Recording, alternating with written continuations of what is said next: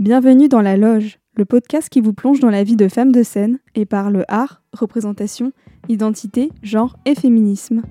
Je suis Lola et aujourd'hui nous sommes dans la loge de Marjolaine.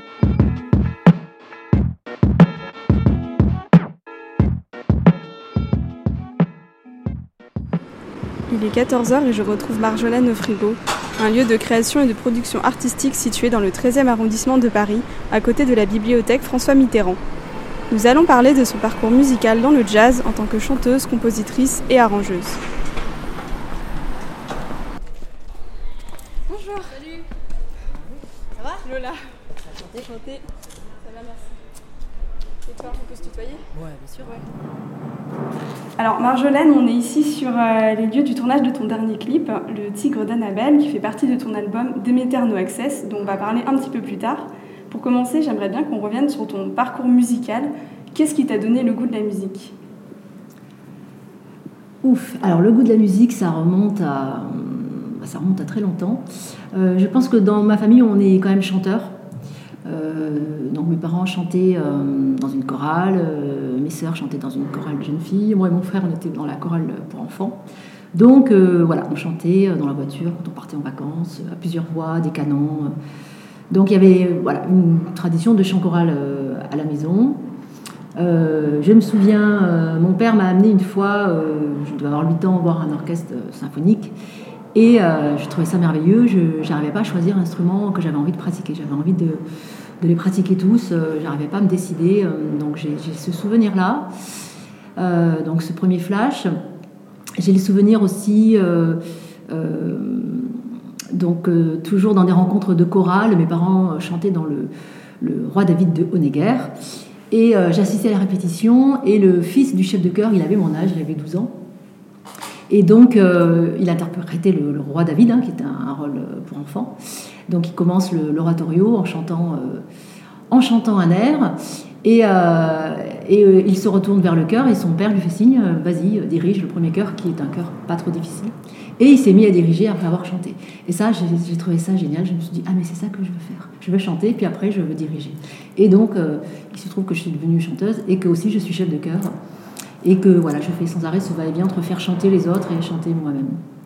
Alors donc effectivement, c'est une passion finalement euh, la musique et le chant et la direction euh, qui remonte à très très longtemps, comme tu viens de le dire. À quel moment tu t'es dit, tu as eu le déclic euh, pour en faire ton activité professionnelle. À quel moment tu t'es dit, je veux vraiment vivre de ça, de la musique? Alors ça a été assez long puisqu'en fait, malgré que je pratiquais la musique euh, chez moi au conservatoire, j'étais quand même destinée dans ma famille à faire de la peinture puisque ma mère dessinait, donc je dessinais, j'ai fait un bac art plastique philo, euh, ensuite j'ai fait les beaux-arts, deux ans, et, et j'ai eu un flash, et j'avais beaucoup de flashs quand j'étais jeune, qui se réalisaient, j'en ai beaucoup moins maintenant. Et euh, donc j'étais en train d'allumer un feu et, je me suis dit non, j'ai vu ce que, serait ma vie si je continue dans la peinture, seule, dans une, dans une loge pour le coup, euh, en train de peindre. Éventuellement le lieu de rencontre, ça serait euh, pendant les vernissages et je me suis dit non, c'est pas ça que je veux faire, il manque quelque chose dans les arts plastiques. Et, et donc là j'ai eu un flash, je me dis mais la musique en fait ça me permettrait d'être avec les autres, avec le public, avec les musiciens. Il y aurait plein de, il y a plein de styles de musique, de, de configuration, musique de chant, musique d'orchestre. Donc j'avais entendu parler d'une fac de musicologie à Pau. Donc j'ai terminé mon cursus aux Beaux-Arts et euh, je suis partie. Donc j'ai enchaîné 5 ans de, de- en musicologie à l'université de Pau. Voilà, donc ça c'était la première étape, je dirais, l'école maternelle en fait de la musique, parce qu'il a fallu refaire une mise à niveau au conservatoire. Et à 25 ans, je suis venue à Paris continuer ce que je faisais dans cette fac, c'est-à-dire composition électroacoustique.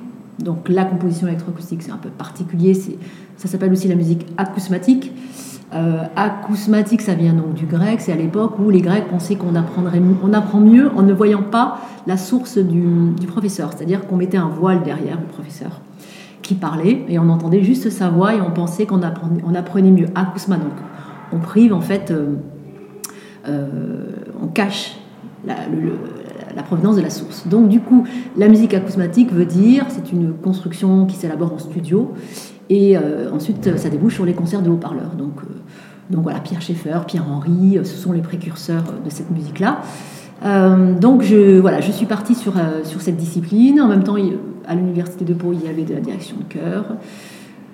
des pratiques instrumentales. Bon, voilà, à Paris, donc, je suis arrivée conservatoire, donc classe de composition électroacoustique, chant et direction de chœur. voilà, et donc là, bah, très vite, j'ai trouvé des chorales à Paris, et ça fait d'ailleurs 27 ans que je travaille avec elles pendant plusieurs années, tu as aussi chanté le répertoire contemporain. Tu as beaucoup, beaucoup chanté dans plusieurs projets. Tu as mené en parallèle une activité de compositrice euh, électroacoustique, euh, ce que, tu es en train ce que tu étais en train de nous expliquer à Radio France. Et euh, un jour, tu as décidé de créer ton projet dans lequel euh, tu mêlerais culture européenne, américaine, musique électronique, contemporaine, jazz et groove. Comment s'est né ce projet? Alors donc en effet, j'apprenais le chant au conservatoire d'Aubervilliers, donc j'étais attirée par la musique contemporaine. Pourquoi? Parce qu'il y avait des formes, formes ouvertes, ce qu'on appelait formes ouvertes, c'est-à-dire qu'on laissait à l'interprète, dans la musique de Berriot ou de Cage par exemple, l'interprète à un moment donné pouvait improviser, pouvait s'approprier euh, les éléments et n'était pas dans une restitution euh, de la musique telle qu'elle était écrite donc, euh, sur d'autres répertoires. donc voilà, ça c'était disons mon, mon répertoire de prédilection, mais en même temps, je sentais au bout d'un moment que c'était pas suffisant. C'est-à-dire, oui, il y avait des formes ouvertes, mais bon, voilà. Euh, de l'autre côté, je composais de la musique électronique, mais j'étais toujours très seule finalement en studio. Et là, je me suis dit, tiens, je répète encore un truc de ces arts plastiques, cette création que je mène toujours en solitaire. Et moi, quelque part, j'ai envie de, jouer avec des musiciens. Euh, je, voilà, je veux jouer avec des humains, quoi. C'est-à-dire toutes ces machines. Euh, au bout d'un moment, je me suis mis à écrire sur des poètes anglais, américains. J'ai rencontré des musiciens de jazz. J'ai un petit peu, j'ai essayé de comprendre comment, qu'est-ce que c'était euh, le jazz en fait, improvisé sur une grille. Euh, j'ai proposé à mes musiciens des séquences électroniques. Voilà, au bout d'un moment, j'ai mélangé tout ça. J'avais envie. j'étais compositeur, j'étais chanteuse, mais comment voilà. Et le jazz, bon, mais finalement, s'y prêtait assez bien dans, dans comment on peut mélanger euh, tout, ce qu'on est en fait. Euh, donc les musiques de métissage sont assez à la mode en fait. C'est même pas une histoire de mode, c'est qu'au bout d'un moment, on est de pétri d'origine, de, d'influence, et euh, voilà, on peut plus cloisonner. Les choses fusionnent sur une seule chose. Voilà un peu. Et ça a donné, euh, ça a donné plusieurs euh, projets, euh, plusieurs disques, dont le, dernier, le dernier album Demeter No Access est sorti le 28 mai dernier, en 2018. Moi, ce que, je te propose, c'est qu'on parle plus en détail maintenant donc, de ta musique, de, de ce projet-là. On va d'abord écouter un extrait de cet album, extrait du titre Demeter No Access, donc qui a donné son titre à l'album. On écoute ça tout de suite.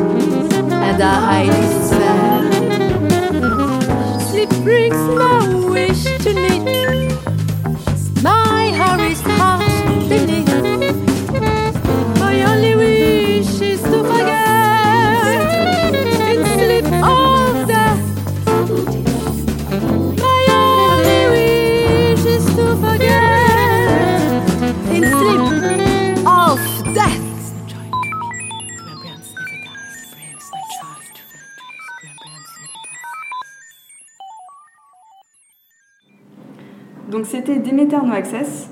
Alors le titre, euh, Déméter, ça fait référence à la déesse grecque des moissons, si je ne me trompe pas. Et bon nombre de titres euh, de cet album font référence à la mythologie grecque. Euh, au-delà des références à la mythologie grecque, cet album que tu nommes un polyptyque, c'est-à-dire un ensemble de panneaux peints, euh, fait référence à quatre œuvres littéraires majeures, un manuscrit du Moyen Âge euh, qui est le Bestiaire, euh, les Métamorphoses, le poème latin épique d'Ovide, l'épopée grecque antique d'Homère, l'Odyssée, et le second livre de la Bible de l'Ancien Testament, l'Exode. Alors comment ce projet fou, il faut le dire, qui fait de multiples références littéraires, est né? Alors il se trouve que quand je fais un disque, j'ai pas vraiment le concept en amont. Euh, j'ai voilà, comme ça des envies euh, de composition, de titres.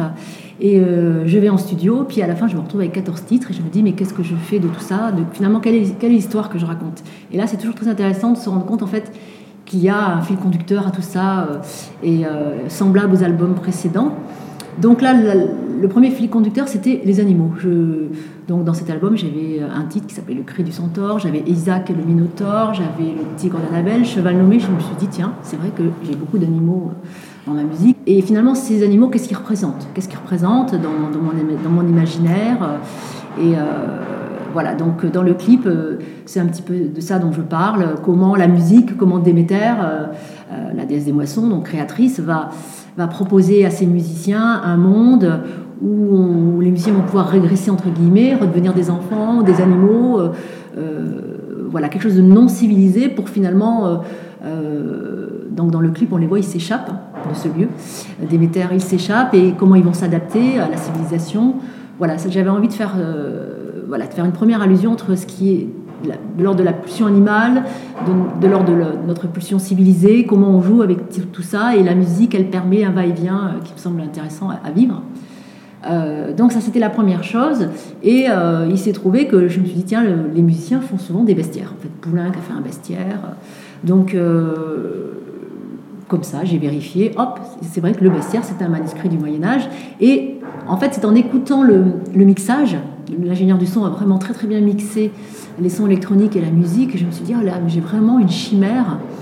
J'ai vraiment quelque chose, un alliage euh, très réussi. C'est quoi cette chimère, cette, cette, euh, cette créature qui, qui naît? Et je me suis dit, tiens, chimère. Voilà, il y avait quelque chose autour de la littérature qui me, voilà, qui s'imposait. Donc j'avais déjà aussi deux titres.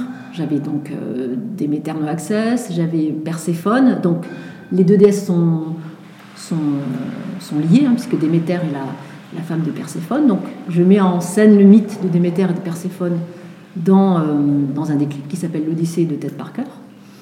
Et en même temps, ce, mythe euh, ressemble beaucoup au mythe d'Orphée. Et dans l'album, il y a des quatuors à cordes. Et euh, le mythe d'Orphée est, est, raconté. Il y a Eurydice, je ne sais plus comment s'appelle le titre, en latin, euh, qui nous parle donc de comment Eurydice se fait piquer par un serpent. Donc Eurydice interemptum morsus serpentis. Voilà, donc le premier, euh, la première euh, évocation du mythe d'Orphée. Ensuite, on a senso di colpa la perdita. Bah, c'est le sentiment de culpabilité parce qu'on sait, Orphée a perdu Eurydice en se retournant. Orphée est extrait des Métamorphoses d'Ovide.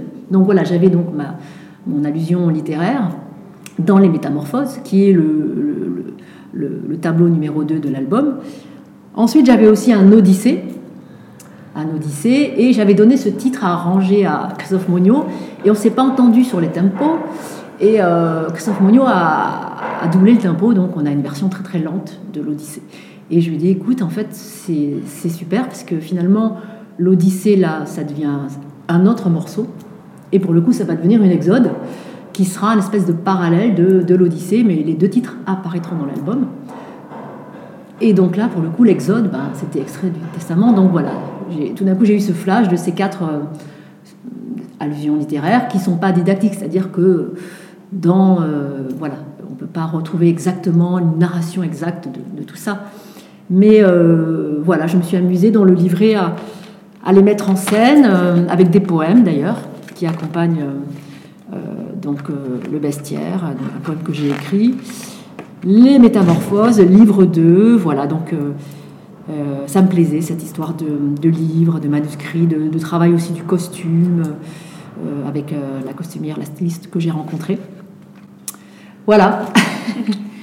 Oui, parce qu'il y a vraiment, effectivement, il y a tout un, tout un monde en fait qui, est très, qui est très singulier que tu crées, qui est effectivement aussi visuel. Et on le voit d'ailleurs dans ton clip Le Tigre d'Annabelle, où, on a donc les, des personnages qui surgissent avec des masques d'animaux et comme ça qui déambulent donc dans les couloirs ici, des frigos, qui sont, pour les auditeurs qui ne connaissent pas ce lieu, c'est tagué, c'est comment dire, c'est plein de couleurs, c'est vivant quoi.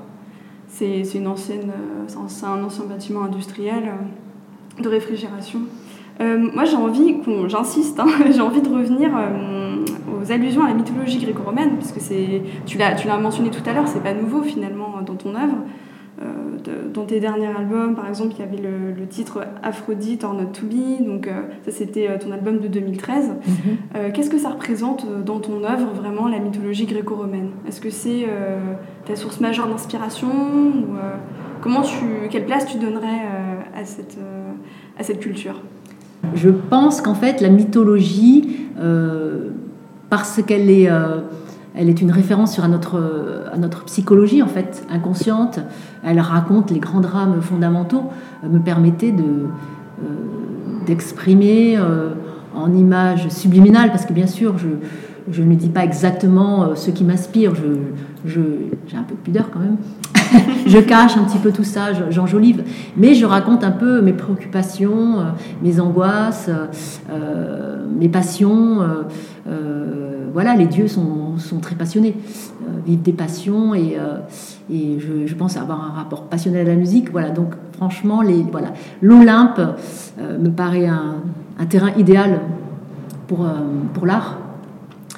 sur le prochain album, là, ferai moins je je pars sur d'autres références. C'est important aussi de pouvoir changer de thématique. Euh, Alors, on parlera euh, sûrement de cet album un petit peu plus tard. Euh, parmi les, allusions littéraires aussi qu'on trouve dans, tes musiques, il y a aussi plusieurs poétesses Emily Brontë, Emily Dickinson, Elizabeth Browning. Comment ces allusions littéraires prennent forme? Disons que, alors, c'est vrai que la, euh, Emily Dickinson, bon, elle a un parcours euh, particulier en tant que femme. C'est vrai que c'est une poétesse euh, qui d'abord avait une personnalité compliquée, elle était un peu agoraphobe, elle, a, créé toute son œuvre dans une seule chambre, elle n'est pas sortie. Sa sœur a trouvé son recueil de poésie bien après sa mort. Ensuite, sa poésie a été publiée, mais corrigée. on corrigeait la poésie des femmes à l'époque. Euh, pour enfin restituer sa poésie, mais seulement, je pense, dans les années 60, ben, j'ai plus les dates là en tête. Euh, et, quand on lit la poésie d'Emily Dickinson, euh, bon, c'est une poésie quand même plus ancienne, au-delà de 100 ans, c'est une poésie extrêmement moderne, très, très, c'est souvent des, poèmes très très courts.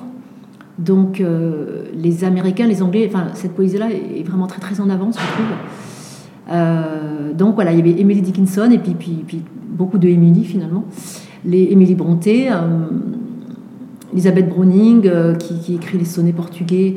Euh, c'est une poésie sur la passion amoureuse, sur l'extase. donc c'est une poétesse qui n'a pas vraiment eu de reconnaissance. voilà, des femmes au destin particulier, puisque, bon, femmes intellectuelles, voilà, qui, a des années, des ont osé pratiquer une poésie révolutionnaire voilà, bon, j'ai senti euh, une affinité même avec euh, les Walt Whitman.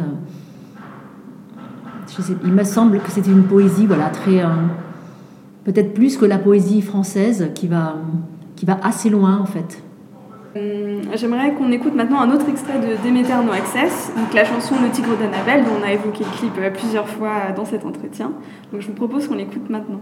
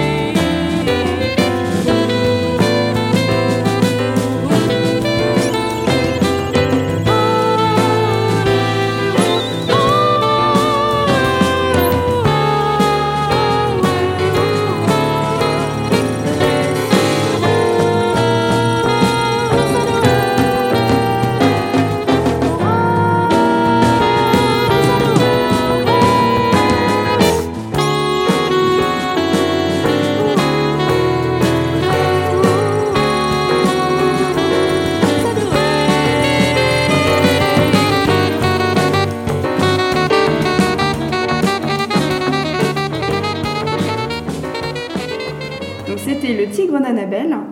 Donc dans cette musique, par rapport à l'autre chanson qu'on a pu écouter tout à l'heure, Demeter No Access, tu proposes un autre type de chant, puisque tu chantes des syllabes, enfin voilà, c'est autre chose.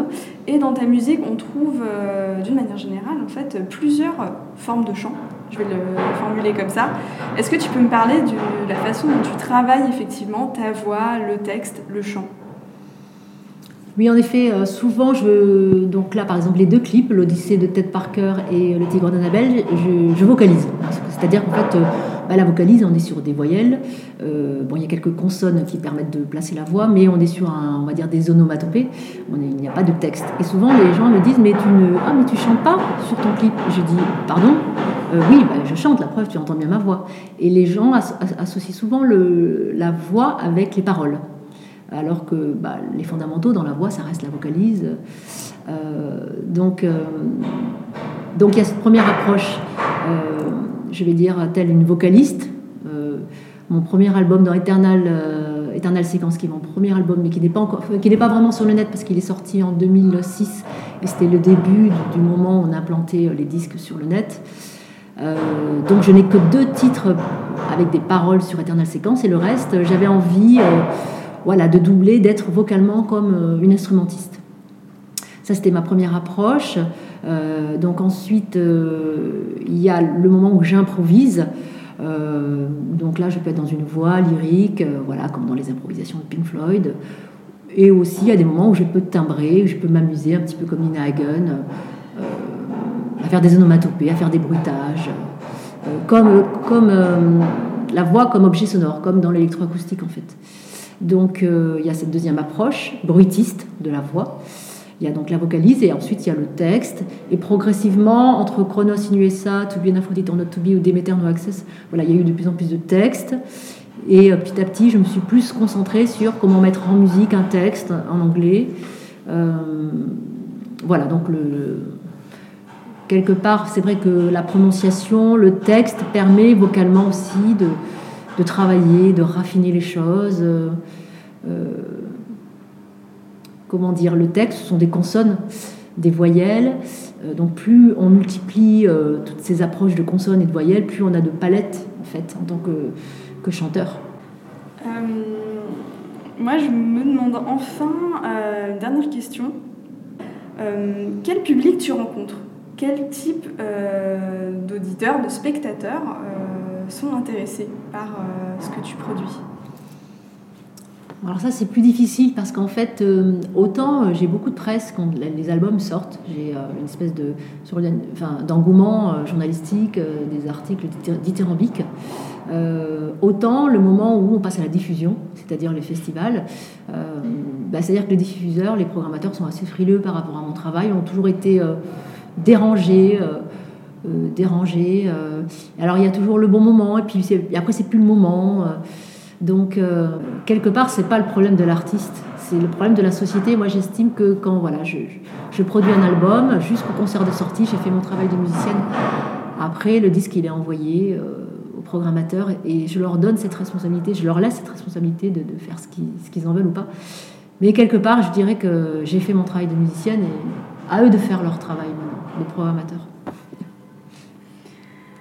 Donc, euh, tu disais tout à l'heure que tu étais en préparation d'un nouvel album. Euh, est-ce que tu peux nous le présenter euh, rapidement? Oui, donc en fait là, j'avais envie. je suis partie d'un poème de William Wordsworth qui s'appelle Splendor, in the Grass, qui est en fait Splendor in the Grass, qui est, la qui est le titre d'un film de Kazan que j'aime beaucoup sur la passion.